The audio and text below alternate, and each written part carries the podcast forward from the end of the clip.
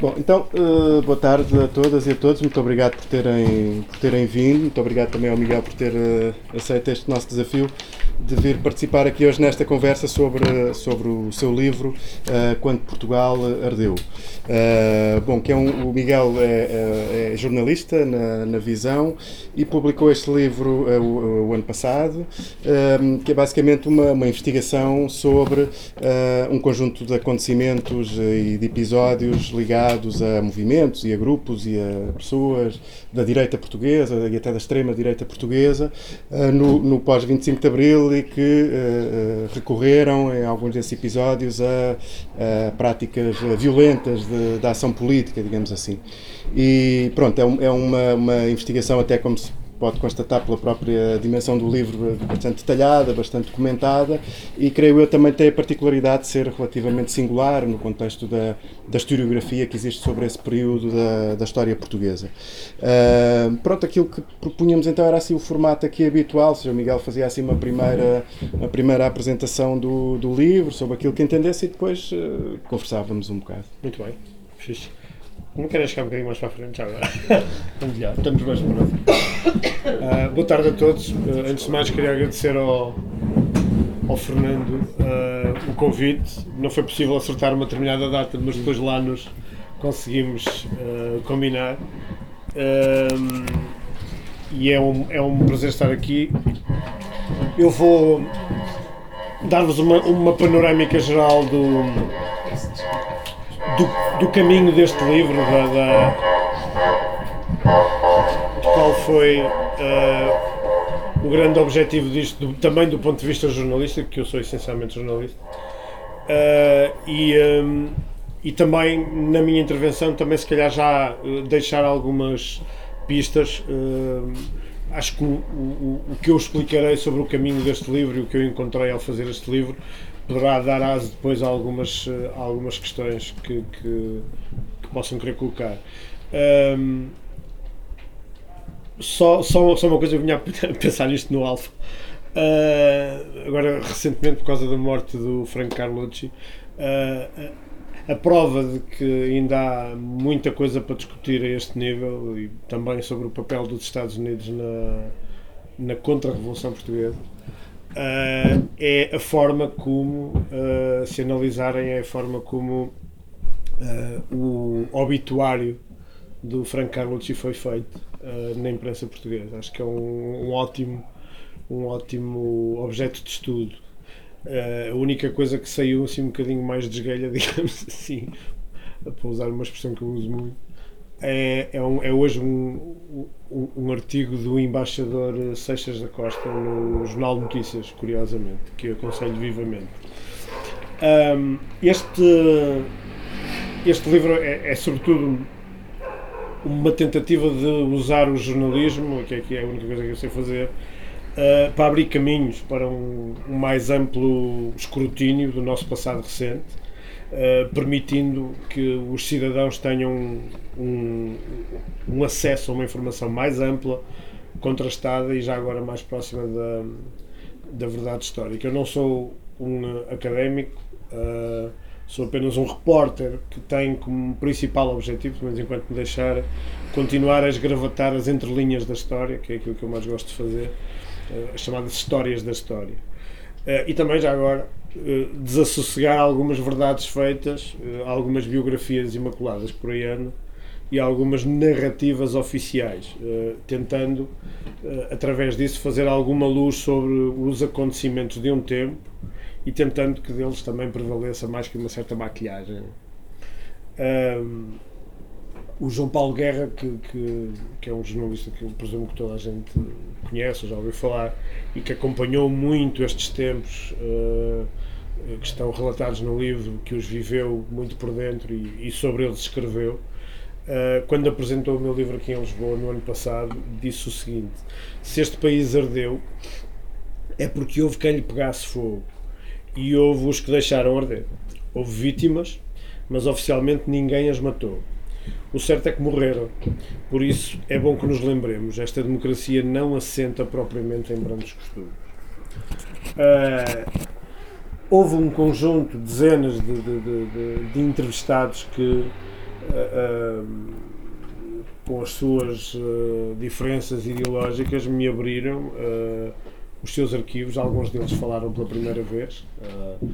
está aqui neste livro gente que esteve calada sobre estes acontecimentos 40 anos. e, um, e o contributo deles foi, além de tudo, decisivo para que em relação a alguns episódios, uh, não se perpetuassem pelo menos alguns, alguns apagões da memória, voluntários ou involuntários, também usar. Uh, alguns uh, dos homens mais importantes nesta pesquisa foram homens da Polícia Judiciária Militar e da Polícia Judiciária, porque nos primeiros anos de democracia exerceram estando a trabalhar muitas vezes numa, numa instituição que estava minada por dentro, eh, vários agentes, vários inspectores da Polícia Judiciária uh, colaboraram ativamente com a rede bombista de extrema-direita. Uh, eu chamo-lhe assim, mesmo que ela não tenha sido confirmada em tribunal, rede bombista de extrema-direita. Uh, e foram homens que exerceram, mesmo com grandes dificuldades internas e com perseguições internas, exerceram o seu ofício com brio, com dignidade e com um profissionalismo literalmente à prova de bala. Eh, são homens que investigaram a fundo a rede bombista e as suas ramificações em circunstâncias muito complicadas e a quem, eh, mas isto já vai sendo normal, a quem as instituições democráticas devem há mais de 40 anos um reconhecimento ou uma homenagem pública. Na verdade, eh, tanto quanto eu pude alcançar, alguns dos homens que estão no livro não cederam a pressões, não se deixaram corromper e era muito fácil na altura, e praticamente sem meios e às vezes semanas sem ir a casa, trouxeram das sombras para a claridade um país subterrâneo, eh, frequentado por interesses que pouco ou nenhuma correspondência eh, tinham com a luta pela liberdade e pela democracia, por muito que o afirmassem. Por, pelo contrário, como estes homens provaram, eh, a rede bombista de extrema-direita teve altas complicidades a nível político, militar, religioso, internacional, que os tribunais portugueses optaram por ignorar em grande parte. Uh, como já disse, uh, estão no livro pessoas que quebraram o silêncio de mais de 40 anos. Há um deles bastante importante, uh, que é o, na altura, Capitão Ferreira da Silva, hoje Coronel, que tem um arquivo pessoal que é uma autêntica mina para um jornalista, porque ele fez diários daquele tempo. estava sempre à espera que lhe metessem cascas de banana e ele, todo, toda a reunião que tinha, todos os encontros que tinha, ou todas as reuniões em que participava, as investigações que fazia, ele anotava num diário. Ele tem um diário daquele tempo. Uh, e eu, tanto quanto pude alcançar, é um homem que, não, que dificilmente pode ser desmentido quando afirma uma coisa e a sua memória está bastante boa para a idade dele. Uh, colaboraram também antigos diretores e inspectores da Polícia Judiciária e até um dos elementos preponderantes do chamado terrorismo de direita, o Silva Santos, uh, que era um homem que fazia a ponte com a Igreja de Braga e com, um, e com os elementos da Rede Bombista, sobretudo concentrados no Porto, e que também um, me abriu as portas de sua casa, avisando-me desde logo que eu, ao entrar na sala, ia uh, dar de caras com o retrato do professor Dr. Oliveira Salazar. Mas estive lá um dia inteiro com ele, numa conversa uh, de cerca de 6 horas, que é o que eu acho que tenho de gravação. Um, gente, há gente que participa neste livro que esteve em diferentes trincheiras daquela época. O próprio Coronel Ferreira da Silva é um homem de centro-direito. Uh, e, um, mas todos sabendo de antemão qual era o ponto de vista deste livro e sabendo também que não abdicaria dele. Uh, os, quem já viu o livro perceberá que os dois primeiros capítulos não têm propriamente a ver com isto. Eu, eu, eu, eu falo da, da, da, de uma história na altura em que foi publicada pela primeira vez na Visão, era uma história desconhecida, que era a história do estudante João Arruda, o estudante açoriano, uh, que foi uma das vítimas do próprio dia 25 de Abril e que até há relativamente poucos anos ainda tinha o seu nome mal escrito na, na célebre placa da, da, dos mortos da PID, né, que é hoje, ao que, ao que me dizem, um fantástico condomínio. Uh, e o outro, que é o Vítor Bernardes, esse então ainda mais desconhecido, um militante do MDPCD, que foi, um, atingido por uma bala perdida na sequência de confrontos entre manifestantes e a polícia no Rocio, quando ia a caminho da farmácia para buscar medicamento para o filho. Uh, são duas histórias uh, que eu escolhi por serem uma espécie de porta de entrada neste tempo. Uh, e, e, que ilustram também o facto de nem no período inicial as coisas estarem isentas de, de confrontos e de, e de excessos. Um, mas é óbvio que o tema central do livro é o pós-revolução e a contra-revolução, e, e, e, por isso foi a minha intenção trazer esta espécie de lado B das versões oficiais que são continuamente cultivadas até à exaustão. Uh, por isso é que também estão reunidos nesta, nestas, uh, nestas páginas, neste livro, episódios esquecidos, silenciados e até ocultados por diversas razões. Eu, que sou que vou fazer no próximo ano 30 anos de jornalismo, continuo a acreditar que uh, o dever de um jornalista é precisamente não deixar, muito mais nos tempos que correm, é precisamente não deixar que algumas memórias fiquem desprotegidas diante de, de pessoas que continuam a negar, a relativizar, a desfigurar ou até a adulterar determinados acontecimentos daquele tempo que é relatado no livro. Uh, há um historiador francês que eu descobri há relativamente pouco tempo, que é o Pierre Villard, disse que a história é feita do que uns quiseram esquecer e outros não podem esquecer. E há muita gente que não pode esquecer.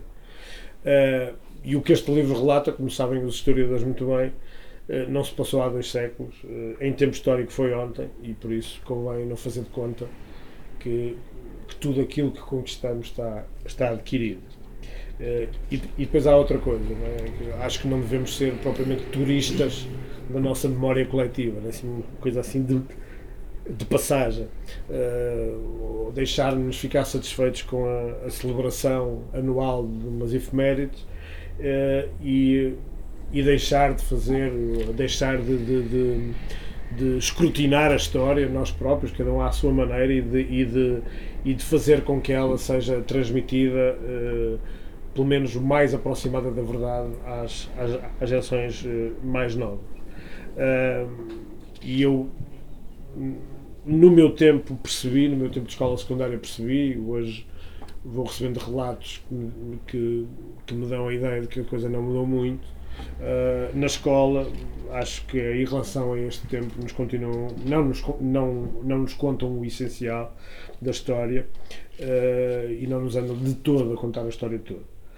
Uh, numa sociedade marcada por, por traumas políticos como aqueles que, vive, que se viveram em 75, 76, uh, também me parece que cabe aos poderes públicos a responsabilidade e os gestos indispensáveis a uma certa reconciliação sobre esse tempo, em ambiente plural, contrastado, como é próprio de democracias maduras. Mas atenção, eu, eu, eu, eu disse reconciliação, não disse consenso, são coisas diferentes. Uh, uh, uh, há cada vez mais consenso do que cálcio e vitaminas nos cérebros de várias gerações ainda até há poucos anos tivemos um Presidente da República que ilustrou bem o que eu. Ora, criminosos e vítimas não podem, uh, a meu ver, igualar-se bem dos consensos de estufa que, que os regimes vão fazendo ou dos seus gestores de turno. E os factos são estes uh, o norte do país, sobretudo o norte do país, acima de Rio Maior, naquele tempo foi palco de acontecimentos decisivos que condicionaram o rumo da democracia que hoje temos. Da hierarquia da Igreja às várias organizações da rede bombista, passando por bandos de delinquentes armados, parte do território nacional foi em dado tempo transformado num autêntico faroeste. E a palavra faroeste não é minha. A palavra faroeste está em relatórios da Polícia Judiciária daquele tempo, que se refere, por exemplo, uh, ao, ao que eram as atividades de um bando muito conhecido na zona de Braga, que eram os Corrécios, que era um bando de, liderados por um homem chamado Eduardo Corrécio, que ainda está vivo, ou como dizem é...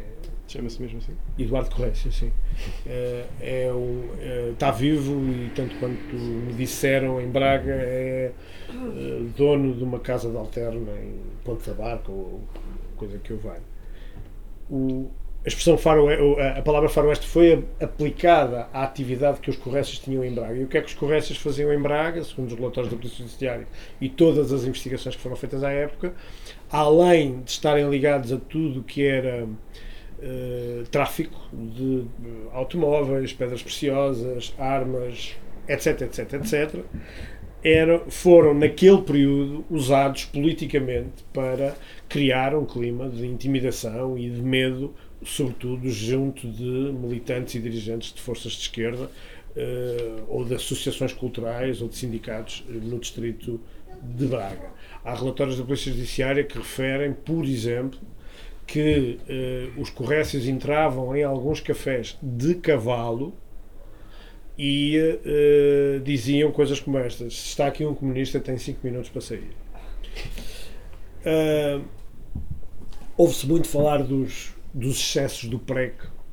Uh, e, é, e é, é, sempre bom lembrar que nem todos os excessos vividos nesse tempo, à esquerda e à direita, nos devem envergonhar. O Sérgio Godinho cantava e bem que a força de uma espera só se estanca na torrente. Mas uma coisa são os excessos ou confrontações políticas naturais após 48 anos de tirania. Outra é ver como houve crimes de sangue, mortes, crimes que, mesmo tendo chegado aos tribunais, saíram incólumes graças a uma das maiores fraudes da justiça portuguesa e não sou eu que o digo. Uh, volto a referir o João Paulo Guerra porque ele é muito importante nisto e foi de certo modo inspirador. Uh, que quando, quando uh, na mesma sessão em que apresentou o livro aqui em Lisboa disse houve muitos criminosos envolvidos nestas histórias mas houve também muitos mais cúmplices. A prova disso é que estas histórias acabam com numerosas vítimas, mas sem culpados.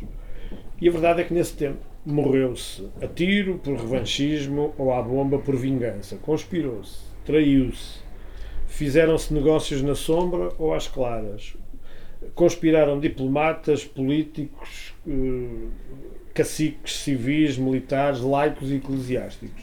Roubou-se fez-se contrabando de tudo, até de almas. E traficaram-se valores, intrujou-se, rapinou-se e tudo, diziam eles, a bem da democracia. É dito também com frequência, uh, a este propósito, que estivemos à beira de uma ditadura de esquerda. Cada um terá as suas razões para acreditar nessa versão dos, dos acontecimentos. Protagonistas e histórias deste livro contrariam essa tese o próprio Coronel Ferreira da Silva, um homem que se queixa de ter sido perseguido a seguir ao 25 de Abril, um homem de centro-direita, como eu já disse. Uma das frases que diz na entrevista que lhe fiz é uh, qual ditadura de esquerda? Isto esteve, foi à beira de outra ditadura de direita ainda pior.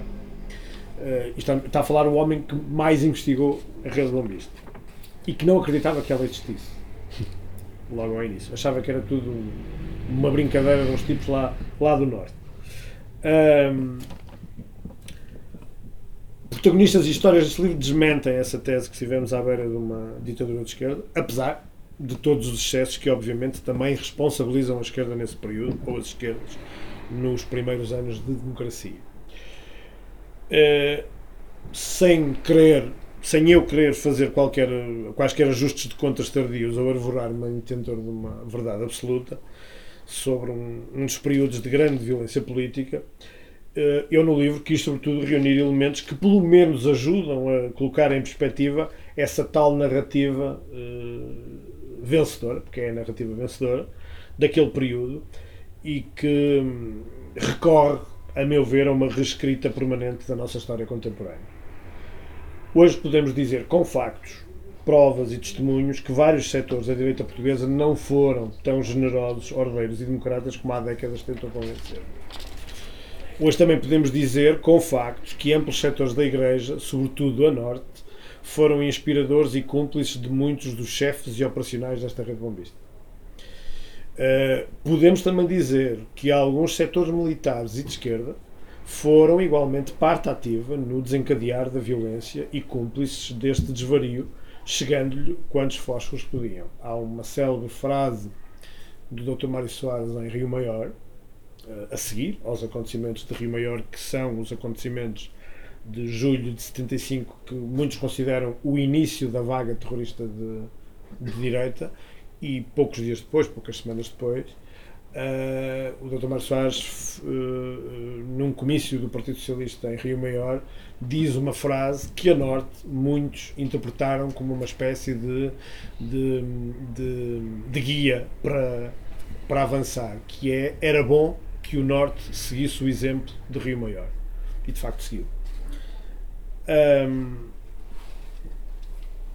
segundo a narrativa oficial, também, o, o, um, o 25 de novembro de 75 foi o princípio da normalização democrática e da pacificação do regime. A frase, a, frase não é minha.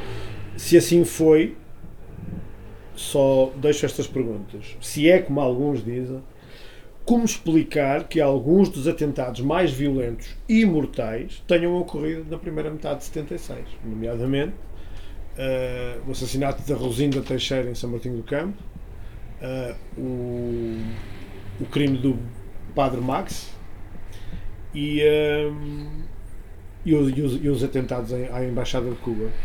Ocorreram todos em 76, quando supostamente o país já estava em normalidade democrática e o regime já tinha sido pacificado. Se, esse, se essa data foi de facto um momento redentor, como explicar esses atentados bombistas? É uma pergunta que eu deixo e à qual ninguém consegue responder.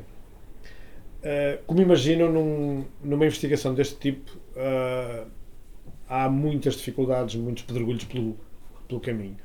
Quando me perguntam, e perguntaram-me em algumas entrevistas quanto tempo é que eu levei a fazer isto, eu costumo responder 20 anos.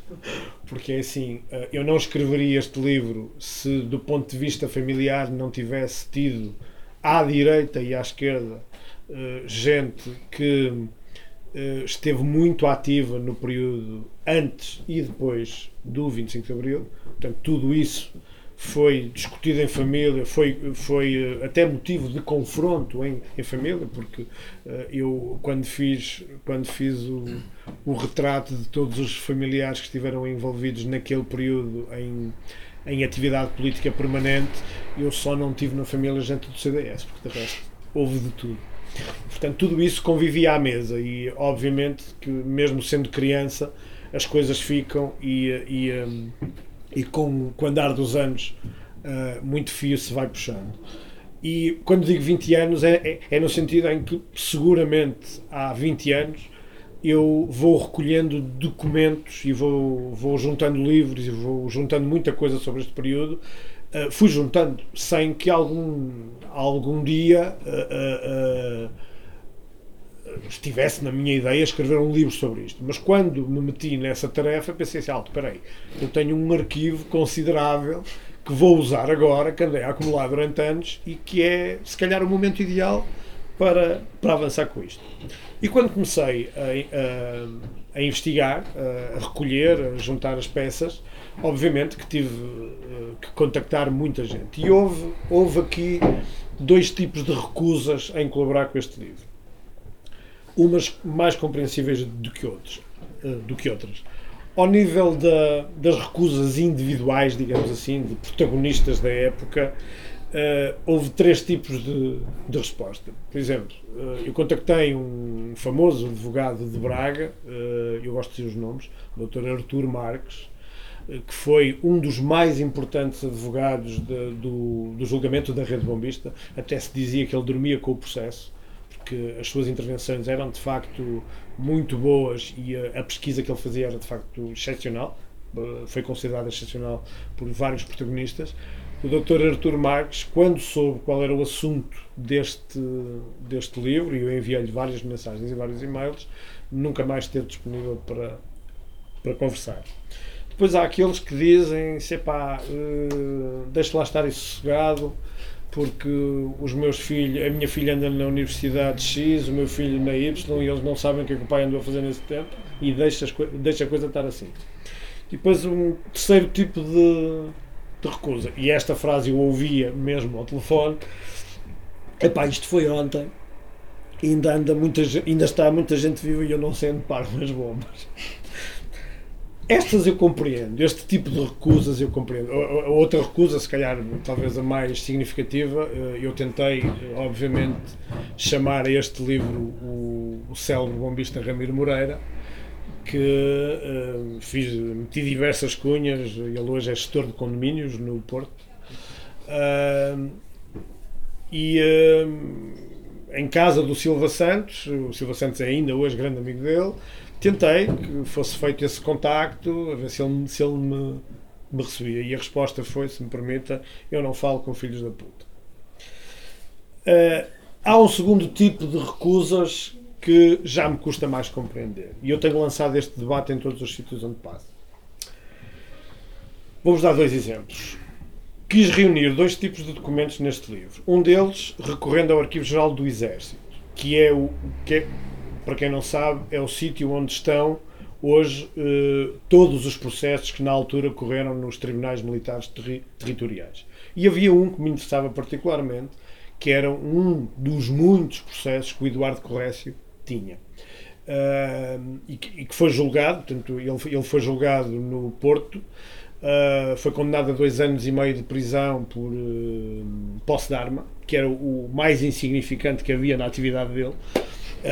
Mas esse, esse processo em concreto foi um processo muito interessante porque durante o julgamento desfilaram uma série de protagonistas que, que disseram coisas muito importantes para se perceber uh, toda a atividade dos corrécios e para, para se perceber uh, os links, como hoje se diz, de, de os links políticos do bando do, dos corrécios.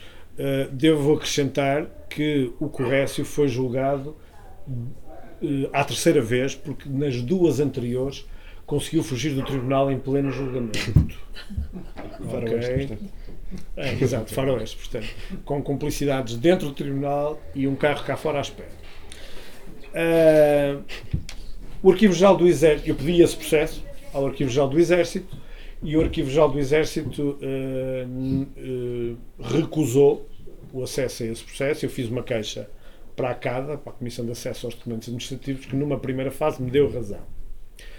E quando enviou a comunicação para o Arquivo Geral do Exército, o Arquivo Geral do Exército respondeu com outra carta a dizer: Ok, se o senhor jornalista tiver acesso a este processo, vai ver isto, isto, isto e isto. O isto, isto e isto eu não sei o que é. Isso foi a resposta que o arquivo deu à, à própria CADA. E numa segunda fase, a CADA recusou-me o acesso a esse processo. Como imaginam, uh, as pessoas não me conhecem, mas me imagino, eu não, eu não estava à procura de intimidades na vida do Corrécio. Elas estão lá também. Aquilo era uma família muito complicada uh, e uh, essas intimidades estarão lá.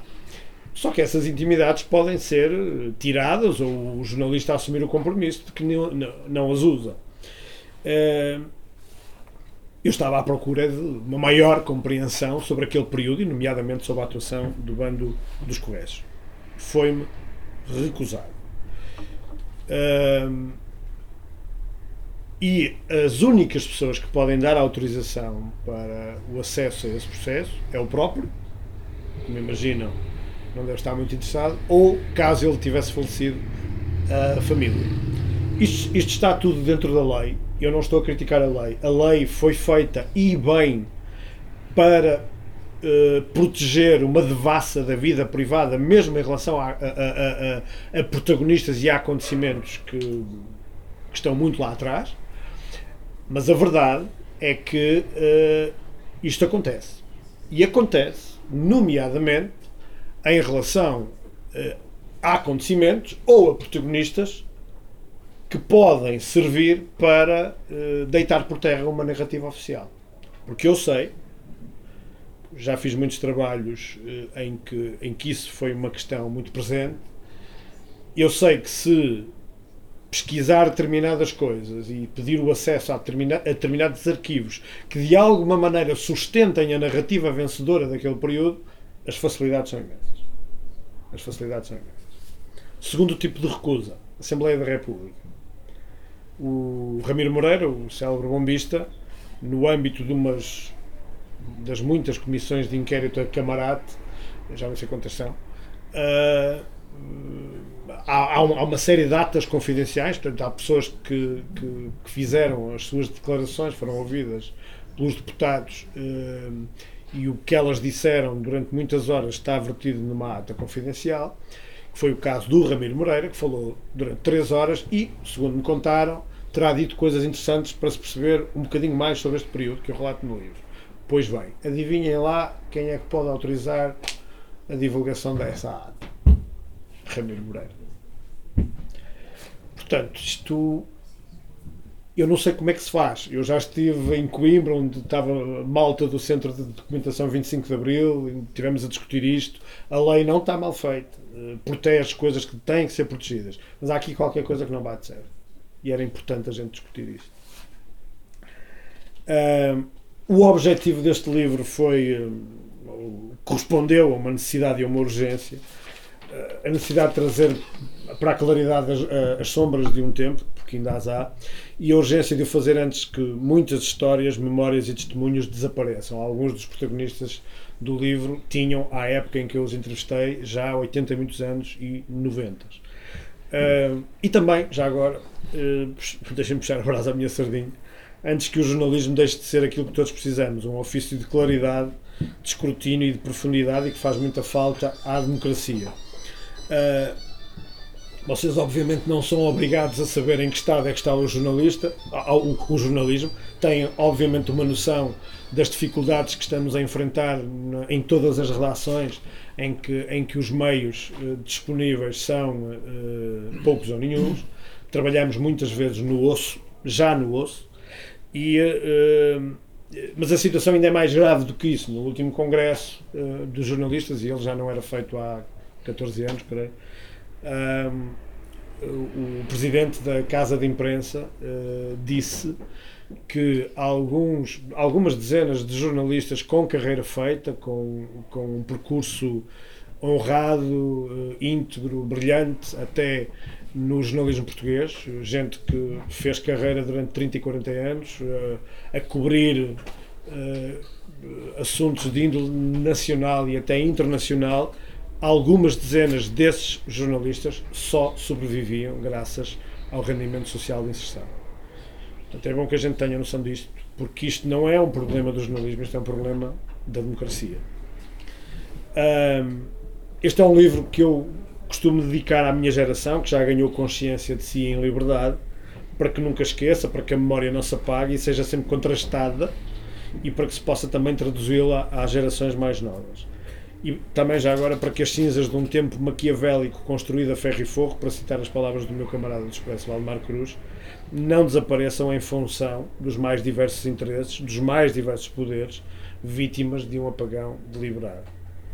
E já agora, para que a democracia possa amadurecer com maior consciência e uma maior aproximação ao retrato real dos seus heróis e vilões.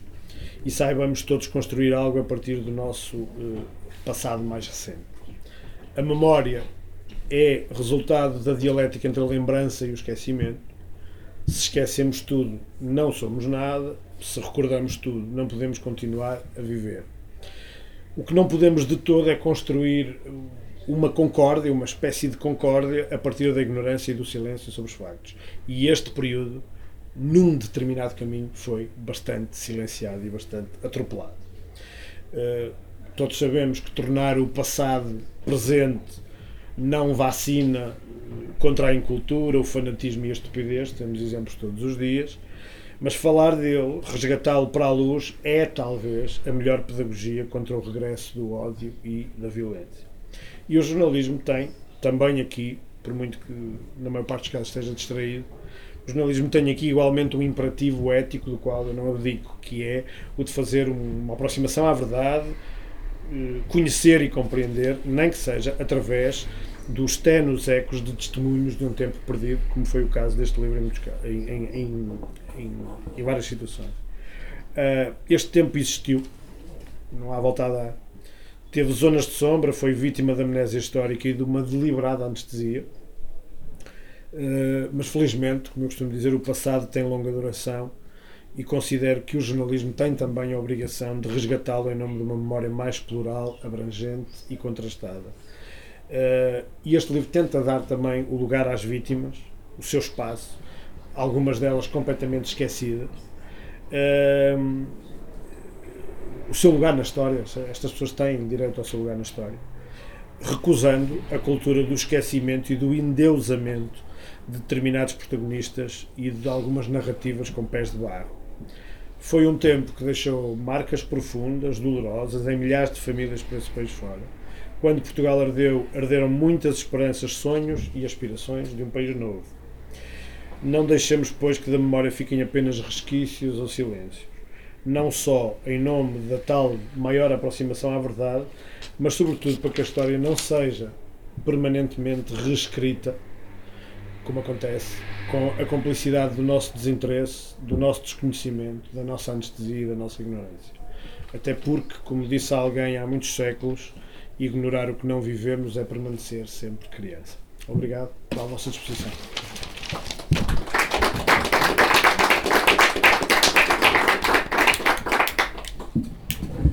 Bom, então. Eu tenho uma pergunta. Olá. Eu estive na, na apresentação na Barrata, que já foi há um ano e tal, e, e na altura pensei: bem, isto vai ser muito difícil de apresentar aí pelo país. Mas depois fui acompanhando no Facebook, acho que, acho que me tornei sua amiga no Facebook ou assim, fui acompanhando no Facebook. Ei, não para. E queria saber uh, como é que tem sido a recepção, como é que se já teve, já vi Esteve no Norte, não sei se esteve em Braga. Tive. E como é que foi a recepção? E se houve Já alguma, duas vezes em Braga. Se houve alguma reação destas pessoas que não quiseram falar consigo e da, da Assembleia da República e do, uhum. e do Arquivo do Exército? Uhum. Ao fim do ano e tal. Ok. uh, sim, acho que é. Juntamos? Não sei. Acho que. Respondo logo. Acho que okay, é assim, tá mais fácil. Uh, muito obrigado. Uh, eu próprio estou incrédulo. É assim, continuar a receber convites como o do Fernando, um ano depois do livro ter saído, é uma coisa completamente. Não, não, eu não. Nunca tal me passou pela cabeça. O livro vai na quarta edição, não sei se haverá uma quinta. Uh, quarta edição, para vocês terem uma noção, segundo a editora me disse, significa quase 8 mil exemplares. Já é mais que o último do Lobo Antunes, portanto, o que me dá um certo gozo pessoal. Isto é só pessoal, não é ofensa para ninguém. Uh, e. Uh, e já, este, esta é para aí a 24 ou 25 sessão. Uh, o que é que tem acontecido? Tem acontecido de tudo. Braga, a primeira vez, teve uma sessão relativamente tensa. Uh, era um auditório com, com algumas dezenas de pessoas completamente à pinha e teve. Uh, as pessoas puderam falar, puderam fazer perguntas também. E, mas foi um, um, um, momento muito interessante também por isto, que também tem acontecido noutros sítios. Eu estava a contar isto há pouco. A dada altura, houve uma, uma advogada de Vila Verde, uh, assumidamente ligada ao Partido Social Democrata, uh, que se levantou e que disse: Eu tenho pena que no seu livro não tenha referido. Uh, eu percebo que é o seu ângulo, que foi este o objetivo, mas tenho pena que não tenha referido também os ataques que neste distrito foram feitos a sedes do meu partido, nomeadamente em Vila Verde. E levantou-se um sururu monumental de, de, gente ligada ao PCP, eh, dizendo-se desculpe lá, que sede é que foi, isso nunca aconteceu. Portanto, e houve ali uma troca de galhardetes. E no fim, essa senhora veio ter comigo para assinar o livro e, e disse: um, Eu quero que assine esse, esse livro para o meu filho. Uh, e, sai assim, mas, mas que idade é que ele tem? Já não me recordo, 16, 17 anos, já não me recordo, confesso. Uh, mas porquê é que me está a pedir para o seu filho? Já agora queria saber e ela. Porque independentemente de eu concordar ou não com algumas coisas que aí estão, eu quero que ele saiba o que se passou no, no meu país, nesse período. E isto tem acontecido uh, em muitos sítios. Claro, em, em algumas zonas uh, a audiência é, é, maioritariamente de esquerda, mas uh, geram-se debates muito interessantes. Uh, isto não é, nunca é a preto e branco, como é óbvio. Eu achei é que, uh, de alguma maneira, do ponto de vista jornalístico, porque com os historiadores é outra coisa, do ponto de vista jornalístico, eu senti que isto, isto, isto fazia falta. em algumas sessões houve gente que me veio trazer o livro a chorar, porque se sentiu eh, gente simples, que, que, se, que, se, sentiu, sentiu que de alguma maneira aquele livro é um bocado uh, a sua história. Uh, eu vivi isto e, e, e, não pude até hoje contar isto a ninguém. Uh, e quando, quando as pessoas se calhar não acreditam, é isto, pronto. E talvez o momento mais simbólico, também para, para provar que isto não é preto e branco, o momento mais simbólico de todas as sessões ocorreu em São Martinho do Campo, a terra onde a Rosinda foi assassinada à bomba. eu fui convidado para apresentar o livro num determinado contexto, ou seja, uma junta de freguesia PS juntamente com um militante do PSD, decidiram que a sessão tinha que ser feita ali e que, e que tinha que ser feita no terreno onde existiu a Casa da Rosinda, ao ar livre. Eu aceitei de pronto. Uh, estiveram 140 pessoas, 150 pessoas, já não me recordo. E hoje, graças à intervenção dessas duas pessoas, e creio que também com o apoio da Câmara Municipal, também socialista, Uh, existe hoje, no sítio onde uh, existia a Casa da Rosinda, uma escultura onde se pode ler aqui foi assassinada a Rosinda Teixeira pelos bombistas, ou, já não sei exatamente qual é a mensagem. Portanto, quem passa lá hoje uhum. sabe que ali aconteceu algo, alguma coisa. Portanto, isto, se calhar vai grão a grão, não sei, mas o, o Arthur Jorge Matos, que era na altura militante do PSD, que foi o grande impulsionador desta sessão, disse, independentemente de, de, das convicções ideológicas, isto aconteceu na minha terra, não devia ter acontecido, e eu quero que as futuras gerações saibam, saibam ao passar ali, pelo menos façam perguntas. Uhum. E haja adultos que possam explicar o, o que aconteceu aqui. E, portanto, e tem sido tem sido isto um bocadinho por todo o lado. Não houve, não tive ameaças, nenhuma espécie, Uh, não tive nenhuma coisa verdadeiramente indelicada, digamos assim, mas também não tive as respostas. uh, uh, esta questão dos arquivos, eu tento provocar algum debate em sítios onde me parece que haja gente que o pode, que o pode fazer, porque eu não tenho. Isto foi a minha experiência, já tive outras, mas acho que é importante discutirmos isto. Toda a gente me diz que a lei não está mal feita, mas alguma coisa mal feita está.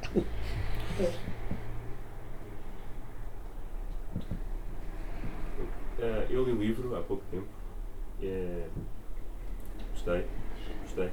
Já por vezes ter a sensação que andava assim, um pouco perdido naquelas histórias. Uh, uma, uma dúvida com que fiquei foi se falou com.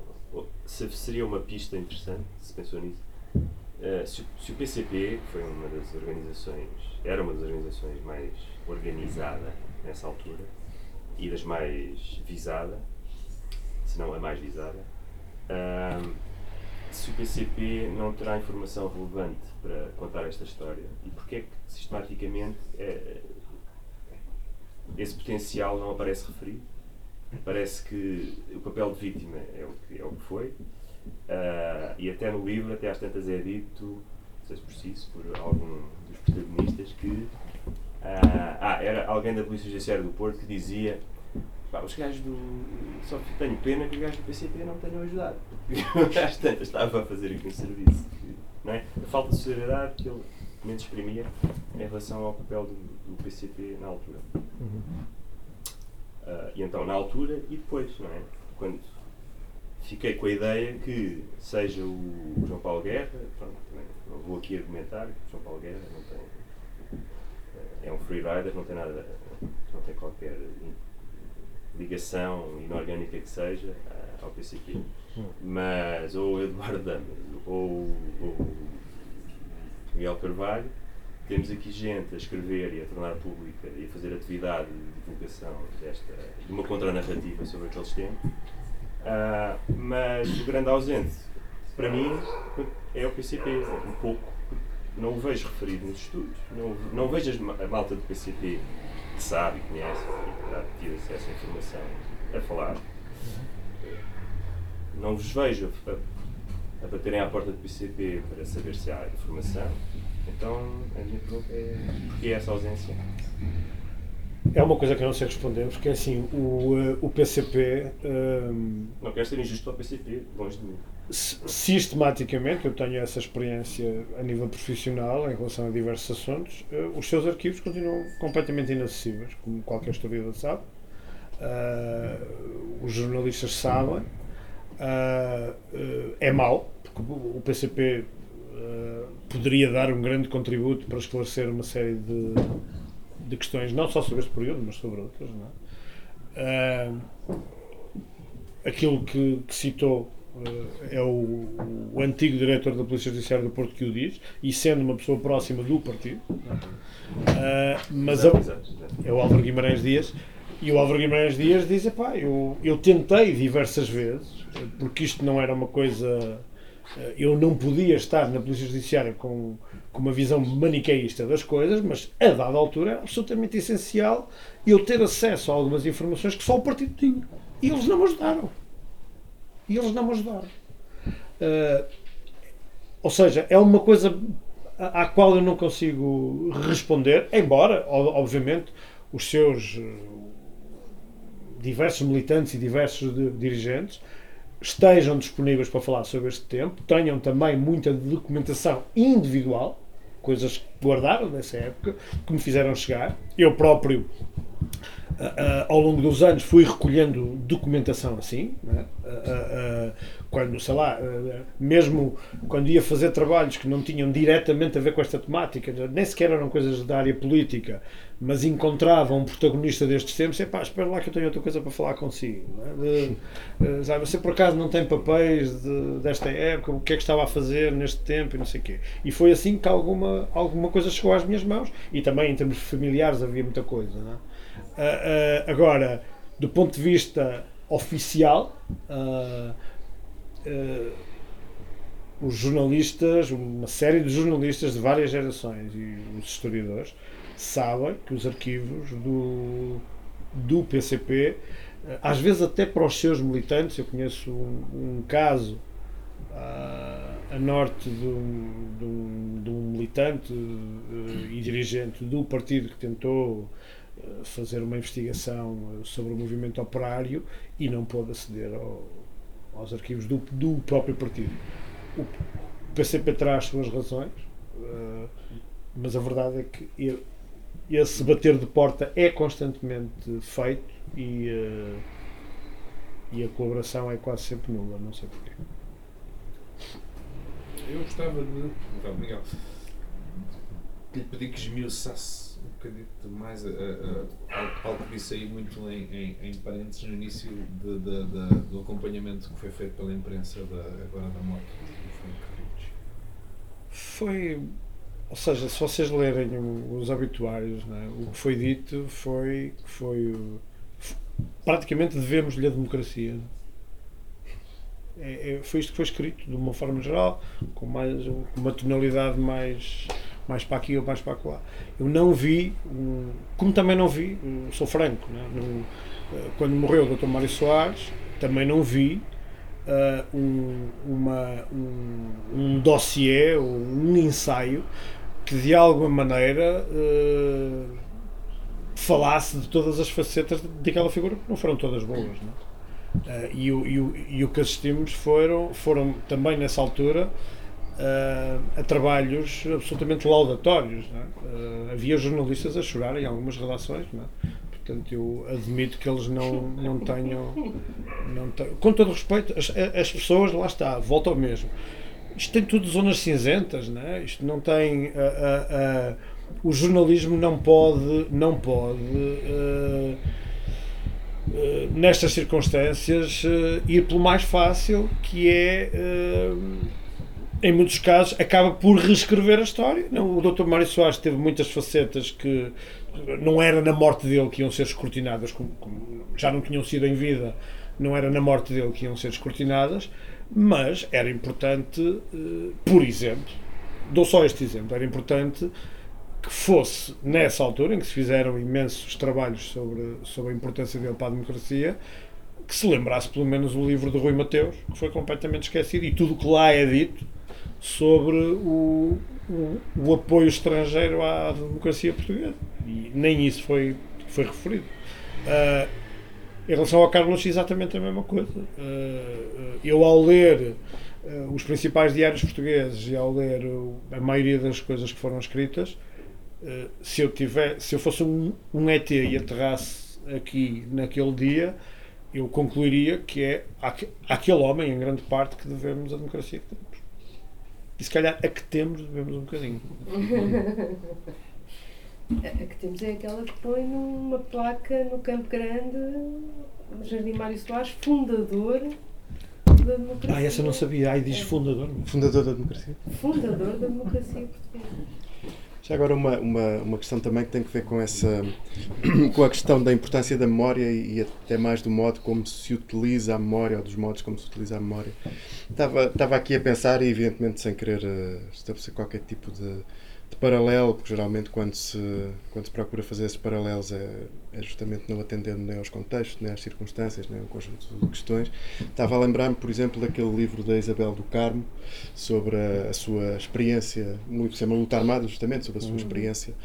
Eh, eu- eu- passou também aqui pela livraria a apresentar o livro. Bom, eh, eu lembro-me que ela, talvez numa, numa entrevista, tenha explicado que uma das razões por que escrevia o livro eh, tem pouco a ver também com aquilo que referias há pouco, que é a necessidade de escrever a história não necessariamente da forma como ela é escrita por quem venceu um determinado período, mas no fundo construir essa tal contranarrativa, ou essa tal narrativa que possa ser, digamos assim, incorporada no conjunto da, da memória com outras narrativas, porque no fundo a memória também é isso, não é só uma, não é, não é só a contranarrativa que passa a ser ela própria, Exatamente. mesmo que pudesse superpor-se à outra. Bom, essa era uma das razões, mas outra das razões, e era, e era um pouco por aqui que eu ia, que ela apontava era que o, escrever aquele livro ajudava a construir ela própria um pensamento sobre um tema tão importante como é a utilização da violência na, na política, na atividade política. Não é? Um, e, e- e, no fundo a pergunta que eu fazia era neste, nestes protagonistas e, e- e do contacto que pudeste ter e que pudeste conhecer se também existe alguma eh, passado estes anos todos e, e- e voltando outra vez a pensar no assunto, a pegar no assunto, se existe este re- remoque quase quase moral, digamos assim, não é? de, de pensar sobre sobre hum, quer dizer fazer quase uma espécie de, de, de olhar eh, quase, quase psicológico sobre a coisa, sim, não é? sim. Quase sobre o que é que foi o meu papel, no, no fundo. nesta- O, eh, é muito curio- essa, essa, essa, essa pergunta é muito curiosa porque remete-me desde logo para aquilo que foi o, o, o meu trabalho com o Silva Santos, o homem de, e esse é o melhor exemplo que eu posso dar, eh, que sabia perfeitamente qual era o objetivo deste, li deste livro, qual era o ângulo, eh, e que ao receber-me em sua casa, eh, durante aquelas horas, eh, e, e dando-me papéis do seu próprio processo, dizendo olha, tome lá, eu não quero isso para nada, eh, que, é, que foi basicamente a defesa dele na altura, né? para não ser preso, ele foi o último, a última das pessoas a ser detida. Eh, é, é- é muito interessante a, a parte em que ele descreve o que foi a prisão de Caxias para, para o pessoal daquele tempo da, da Rede Bombista. Ele recebia cestos de, de, de, de cavalos de, marisco e, e de iguarias. Eh, eu insisti várias vezes, mas, mas ó, sei Silva Santos, desculpe lá, mas, eh, mas então, na altura, os jornais falavam das torturas. Oh, homem, qual torturas? Aquilo era quase um paraíso, homem. Aquilo- o Ramiro escrevia cartas às namoradas a dizer que aquilo era um hotel, no mínimo, de três estrelas. E eu, e eu voltava assim, mas não lhe fizeram, não fizeram nada, para gente simpaticíssima e tal, pronto.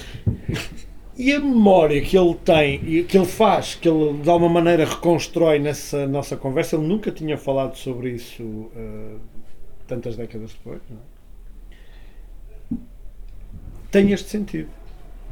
Eh, eu vou-lhe contar até coisas que não devia contar, eh, e depois ele no início achava que eu não estava eh, tão informado sobre, sobre aquilo que ah, você não tem idade para, para se lembrar disto e tal, então você sabe o que é que aconteceu? Sei e tal, tenho uns documentos e tal. Ah, mas é que isso depois foi não sei o quê e tal. Ah, pois, você sabe isso? Ah, então vou-lhe contar mais um e tal. As seis horas são isto. Para resumir, isto, Fernando, o, ah, ele está orgulhoso daquele papel. Ainda hoje, orgulhoso. E a, e a nossa conversa começa assim: uh, venha cá, porque eu quero lhe contar como é que nós defendemos a democracia portuguesa. Uh, e foi isso que ele fez, uh, no seu entendimento, foi isso que ele fez uh, naquelas seis horas que estivemos juntos. Quando chega, por exemplo, que é uma das partes, confesso que mais buscou, nós não somos de ferro, quando eu lhe coloco a, a questão do, do, do, carro armadilhado que explodiu em frente à sede do PCP na Avenida da Liberdade aqui em Lisboa e que acabou por matar um jovem de 18 anos que ia passar, um carro que ele ajudou a armadilhar.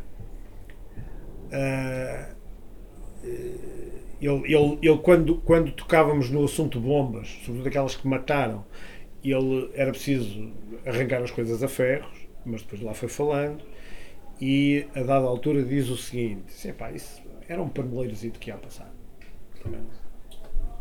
Não é por aí, não é? E, uh, mas a concepção geral é uh, fomos nós. Portanto, se, hoje temos o que temos, fomos nós. Fui eu, pá, isto nem sempre correu bem e tal. Uh, o, o, processo dele é uma completa mentira. Uh, ele deu umas folhas do processo, algumas coisas eu já tinha e tal. Uh, ele arranjou testemunhas que, que, diziam que, afinal, ele naquele dia em que o carro foi armadilhado, ele até nem estava ali. Tudo mentira, como ele hoje próprio reconhece. A defesa dele é toda baseada no, na mais completa mentira, reconhecido por ele. Reconhecido por ele. Uh, e, uh, mas com a noção de que uh, o seu contributo foi absolutamente heroico para o país que hoje temos.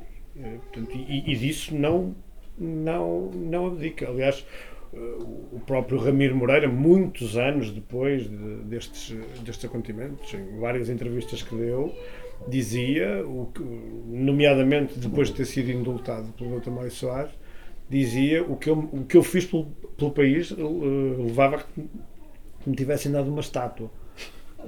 Ah, eu aconselho-vos, uh, se ainda não tiveram a oportunidade de ver, uh, porque em algumas sessões a gente faz isso. há um vídeo no, no, no YouTube sobre, sobre este livro, que tem cerca de 11 minutos, onde vocês podem ouvir as vozes de alguns dos bombistas. e, e eu faço lá também algumas citações de, de algumas das frases que foram ditas à época. E o Ramiro diz isso: eu merecia era uma estátua, não? É? o país devia-me reconhecer uh, uma estátua. E isto, uh, isto é a forma como esta gente se vê. Uh, portanto, é, o Silva Santos acredita piamente que deu um contributo muito importante para a construção da democracia em Portugal tinha uma pergunta também mais não tanto ligada ao livro, mas mais ao lado do jornalista. Nunca sentiste, apesar de ser um projeto pessoal, um terceiro nariz do teu empregador ou do, do, do, acioni, do, do acionista da visão na altura? Não, não, absolutamente. Quer dizer, aliás, isto foi. Isto foi. Uh, este livro não tem. Quer dizer, reúne meia dúzia de coisas que eu escrevi para a visão, uh, em determinada altura, mas não foi. Uh, não foi um livro que tenha nascido ali, né? foi uma coisa que foi nascendo dos meus tempos livres e, eh, e que se foi desenvolvendo. Uh, devo dizer que, inclusive, da parte da editora, uh, eu não tenho uma vírgula a apontar. Uma vírgula, foram absolutamente inexcedíveis, têm sido, têm sido. Uh, valorizaram o livro como, e eu sei que muitos, muitas pessoas que da minha área que têm tentado publicar coisas e que publicaram estão queixam-se muitas vezes de, de, ou é da editora ou é da distribuidora ou porque não fizeram a promoção eu, é, eles têm sido absolutamente 5 estrelas só posso dizer bem uh, portanto não, as reações são, são ótimas com polémica à mistura que é uma coisa que eu gosto esse contraste, esse debate uh, eu fiz 20 e tal sessões e não fui a todas era impossível ir a todas, eu não vivo disto como vocês imaginam não é? eu posso colar a um fim de semana, foi um bocado essa conversa que eu tive com o Fernando Gandel, me convidou, se eu colar isto um fim de semana consigo gerir, tenho um filho, pronto, mas, mas não posso andar aí em digressão, não, não dá, mas tinha convites até, nomeadamente até dezembro do, do ano passado, tive convites que dava para fazer uma digressão, mas eh, é completamente impossível, né? uh, chegaram inclusive coisas dos, não, não foram convites, mas como imaginam, em todas as sessões, ou em quase todas, aparece gente com mais uma história para contar. Isto é absolutamente inesgotável. Isto devia dar mais 10 livros destes. E eu espero bem que alguém os escreva. Eh, E o Miguel não pensa em mais. eh, Pois, uma esse- uma continuação, uma, não, hou- hou- houve, um outro houve- ponto de vista. não. Esteve em cima da mesa a possibilidade, de, ainda não está totalmente afastada, julgo eu, mas a- esteve em cima da mesa a possibilidade de fazer uma espécie de segundo volume disso, não é? porque há de facto muita coisa que eu deixei de fora. Ah, há, há coisas que, entretanto, que era o que eu estava a dizer, em todas as sessões vêm pessoas entregar documentos. Só, olha, você esqueceu-se disto, você, olha que eu vivi, não sei o quê. Ah, ainda agora o, o Zé estava-me a contar que o pai dele teve às ordens do Pires, do Pires Veloso. Eu não sabia. Portanto, isto é. Vocês não imaginam a quantidade de coisas que eu, entretanto, acumulei já depois do livro. E, obviamente, de vez em quando vou olhar para aquilo e dizer, pá, isto de facto. Se calhar dava aqui um segundo capítulo, mas eu próprio começo a ter uma necessidade de, de fazer outras coisas e de falar de outras coisas. né? Eu tenho outros projetos, eh, talvez dessa dimensão. N- não é uma coisa que esteja completamente encerrada na minha cabeça, porque acho que ainda há muito para esgravatar. Mas eh, para já está em, em stand-by, digamos assim.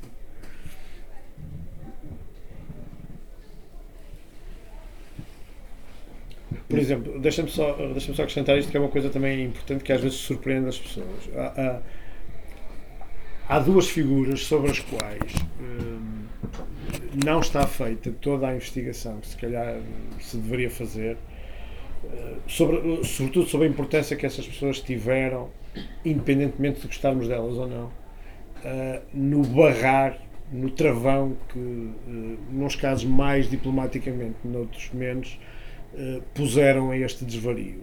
E uma, um- delas foi Francisco Sá Carneiro e outra foi o Bispo do Porto, Dom António Ferreira Gomes.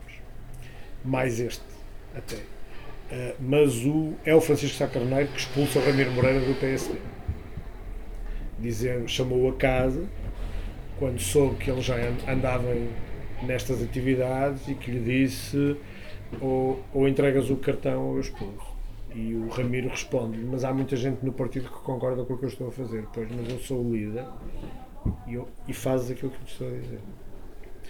E o, o Dom António Ferreira Gomes foi. eh, eu li muitos discursos dele e muitas intervenções, inclusive em eh, coisas que foram só ditas em circuito fechado, eh, encontros com leigos, etc.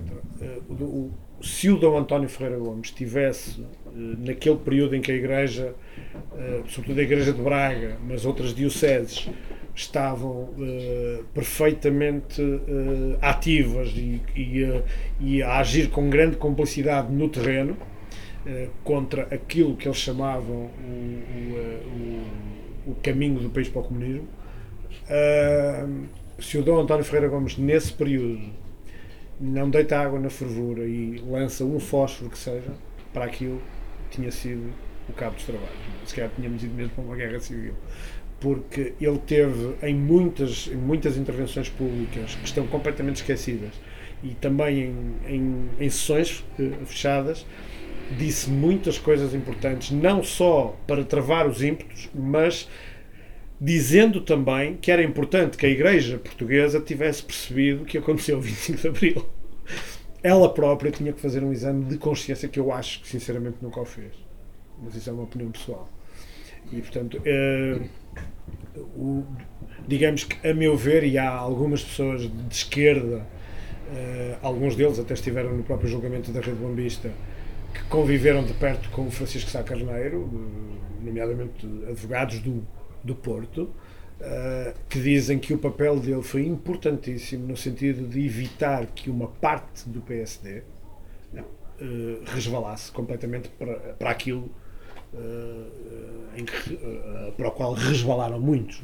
é? E acho que, apesar de tudo, ele não conseguiu, não conseguiu que, que- não conseguiu evitar que algumas coisas fossem fossem feitas, mas eh, há diversas histórias de tentativas que ele fez de evitar que o partido fosse conotado com uma série de intervenções, nomeadamente a norte.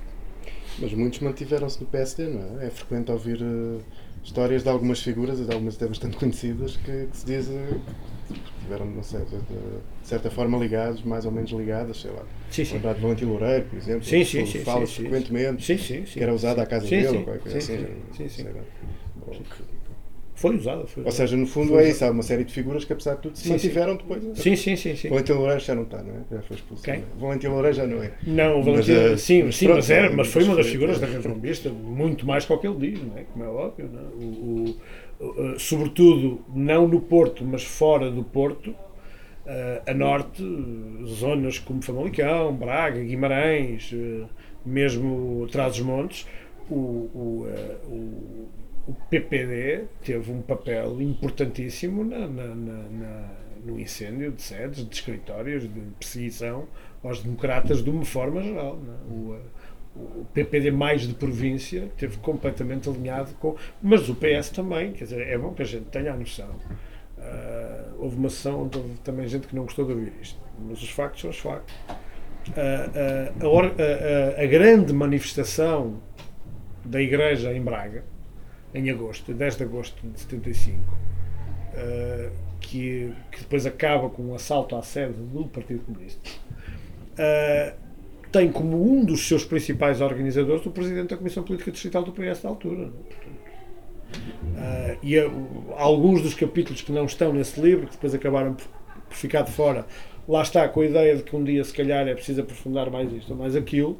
Algumas dessas histórias têm. ah, são sobre a, a- a forma como o Partido Socialista eh, esteve mais ligado do que o que se pensa eh, a, esse, a, esse, a essa rede. é? Porque eh, ainda, ainda recentemente, não sei se tiveram a oportunidade de, de ler, creio que a semana passada, portanto, nos últimos 15 dias, houve um debate muito interessante na- nas páginas do público houve um, uma, uma figura que eu agora não me recordo o nome que escreveu um, um primeiro artigo sobre uh, a alegada complicidade ou demasiada proximidade do PS com o terrorismo bombista daquela altura.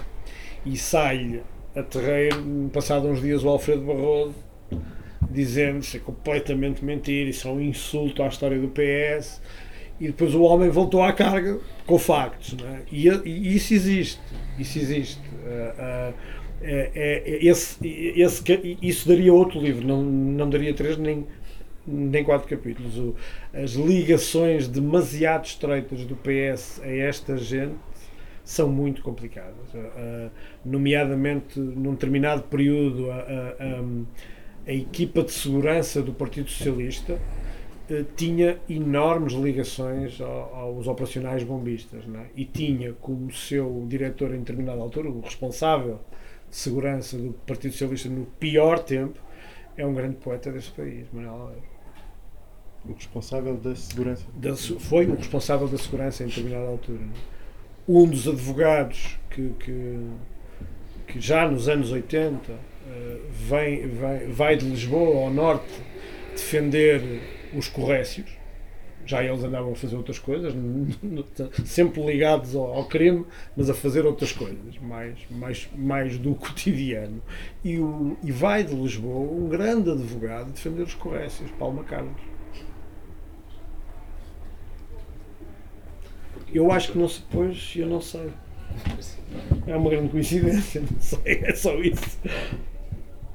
Já, já agora queria perguntar, eu tenho uma, uma amiga comunista que foi é militante, foi esteve muito ligada ao, a- a- ao partido e, a- e, eh, alguém de facto muito ligado ao Partido Comunista. E à sua história que, que há, aqui há tempos eh, numa conversa ela me dizia, teve uma tirada que a mim me surpreendeu e porque não estava à espera daquilo que conheço dela, de, de me dizer uma coisa do género hum, porque eu continuo a acreditar que, que isto que nós só chegaremos ao, ao- poder através das armas.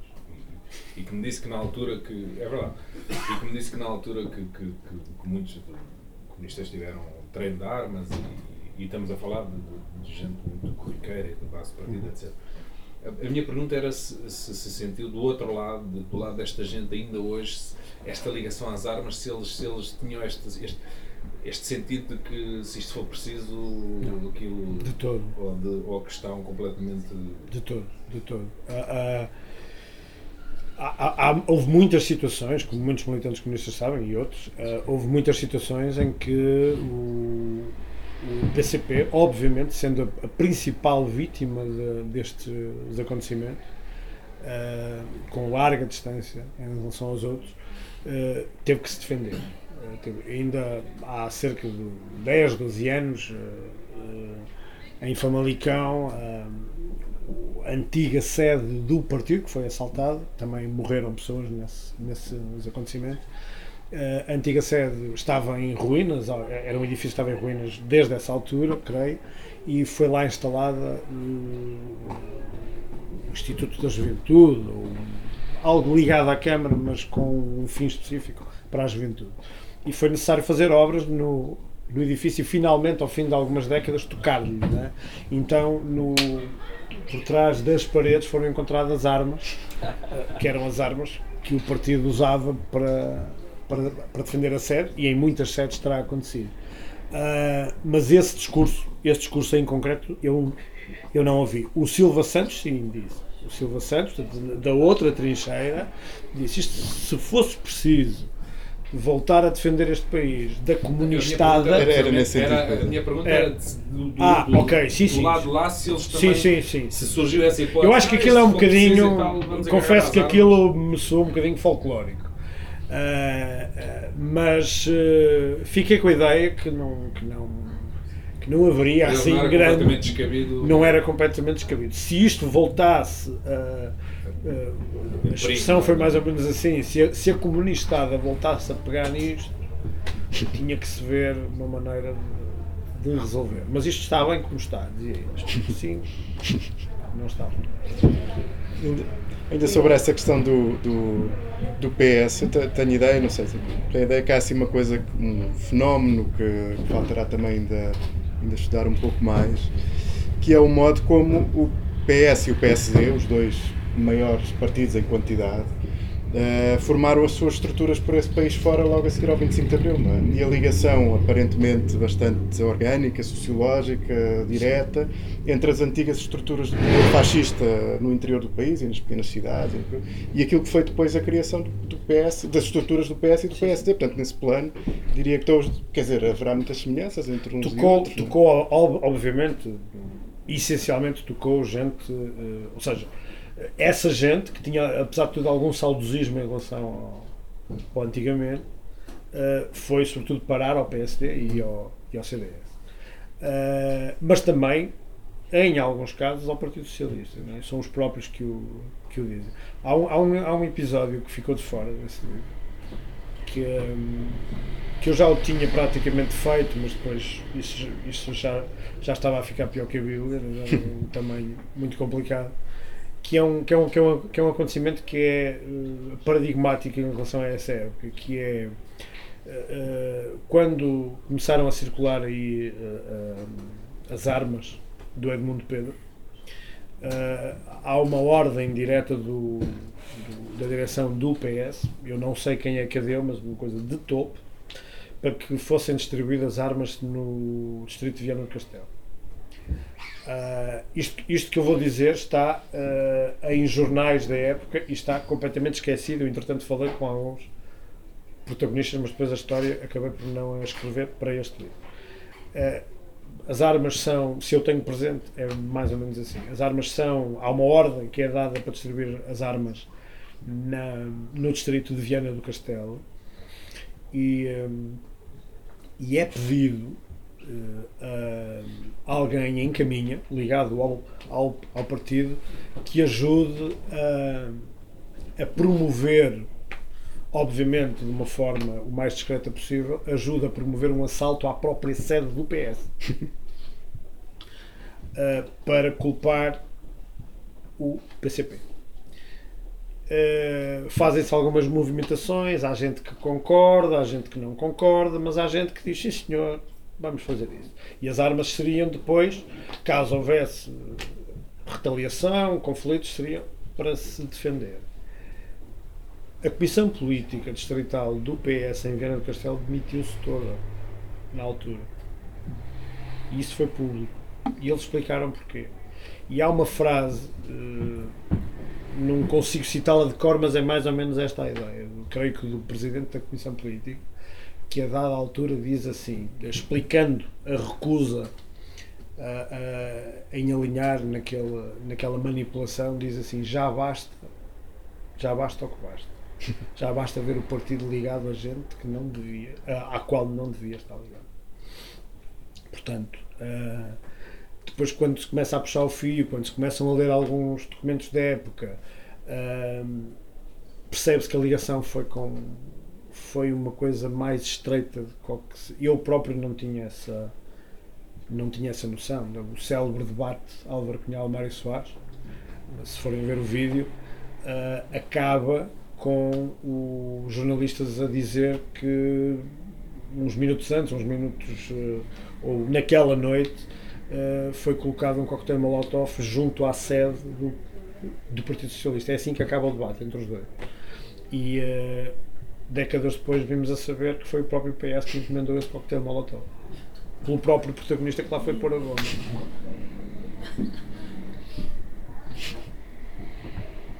A história daquele período dá muitos livros desses e bem melhor. Se- eu acho que eh, foi um desafio que eu fiz aqui quando vim aqui ao, ao Isqueté, na presença de alguns historiadores. Isto é, isto, é um, este é um trabalho simplório de um jornalista. Eh, Eu acho que eh, os historiadores têm muito para onde pegar.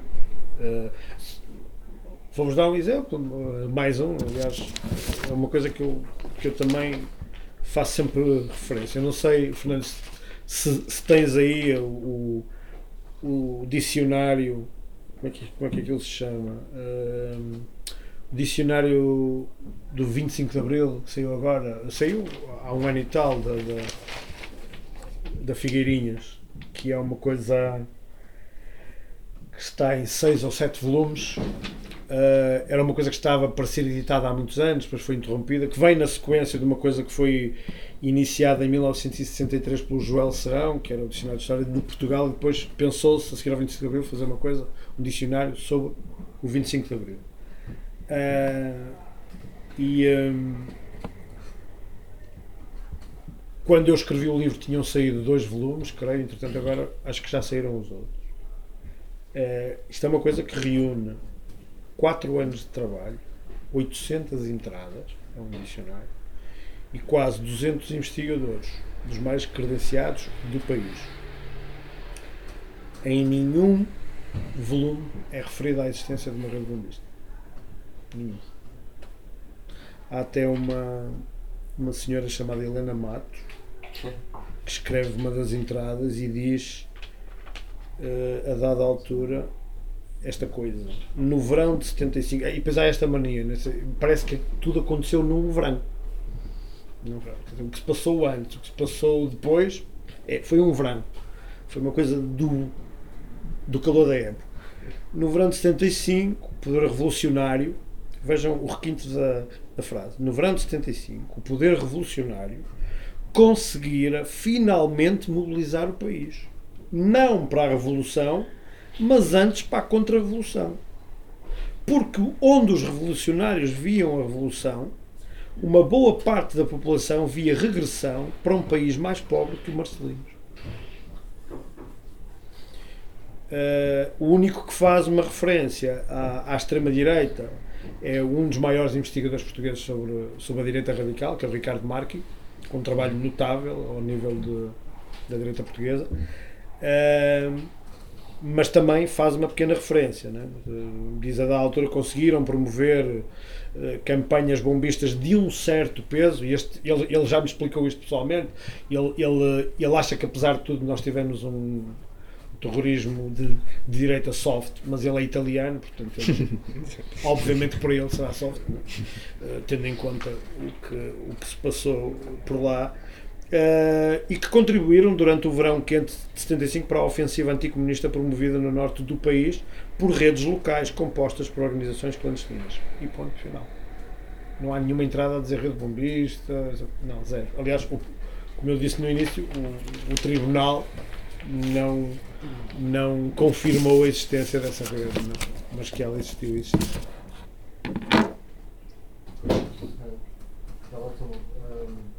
obteve algumas eh, reações de historiadores. De? De, Historiadores. de historiadores à, sua obra.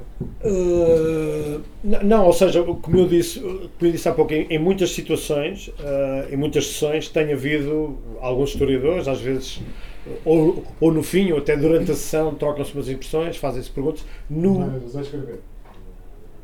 não. Não. não, não tenho ideia.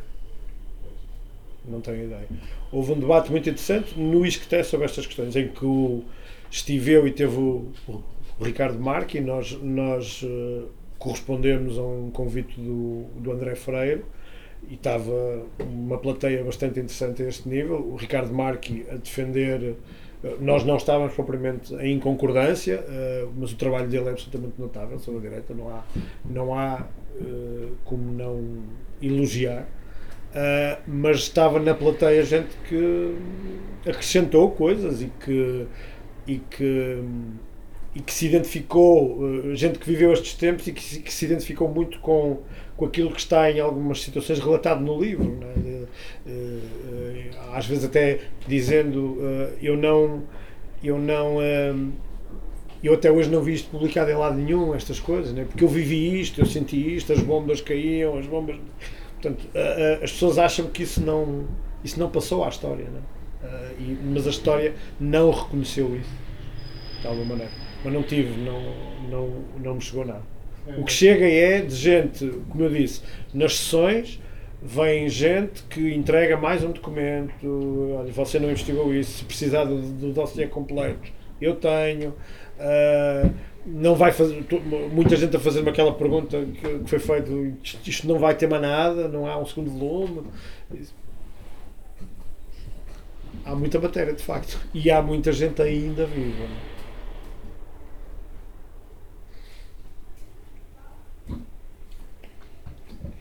Bom, não sei se mais alguém quer ainda, não é obrigatório, evidentemente. Bom, então, se calhar. Obrigado. Muito obrigado, Miguel, muito obrigado por terem vindo.